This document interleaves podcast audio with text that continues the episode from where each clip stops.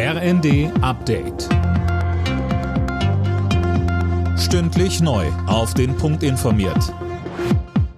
Ich bin Gisa Weber. Guten Abend. Die EU-Länder sind sich in Sachen neue Strafmaßnahmen gegen Russland wegen des Ukraine-Kriegs uneinig.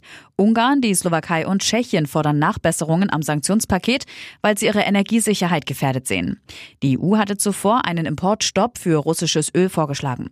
Kommissionschefin von der Leyen im ZDF. Wir haben sehr hart gearbeitet in den vergangenen Monaten, um alternative Anbieter für Öl zu finden und um vor allen Dingen Solidarität innerhalb der Mitgliedstaaten aufzubauen, sodass einer dem anderen auch helfen kann.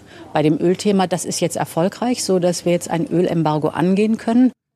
Damit die Strafmaßnahmen in Kraft treten können, müssen alle 27 EU-Staaten zustimmen.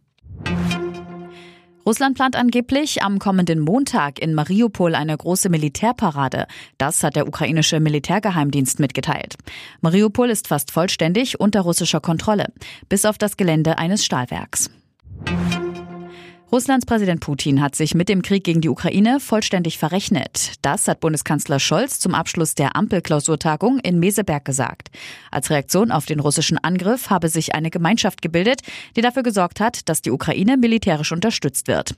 Weiter sagte Scholz. Wir brauchen ein starkes, souveränes Europa, aber auch das transatlantische Bündnis, die Zusammenarbeit in der NATO hat eine ganz neue Bedeutung für unsere Sicherheit gewonnen. Und wir wollen alles dazu beitragen, dass diese Sicherheit auch gemeinsam gewonnen werden kann. Die Betreiber der Luca-App haben die Daten zur Kontakterfassung aus ihren Systemen gelöscht. Die Informationen sind jetzt nur noch auf den Handys der Nutzer gespeichert.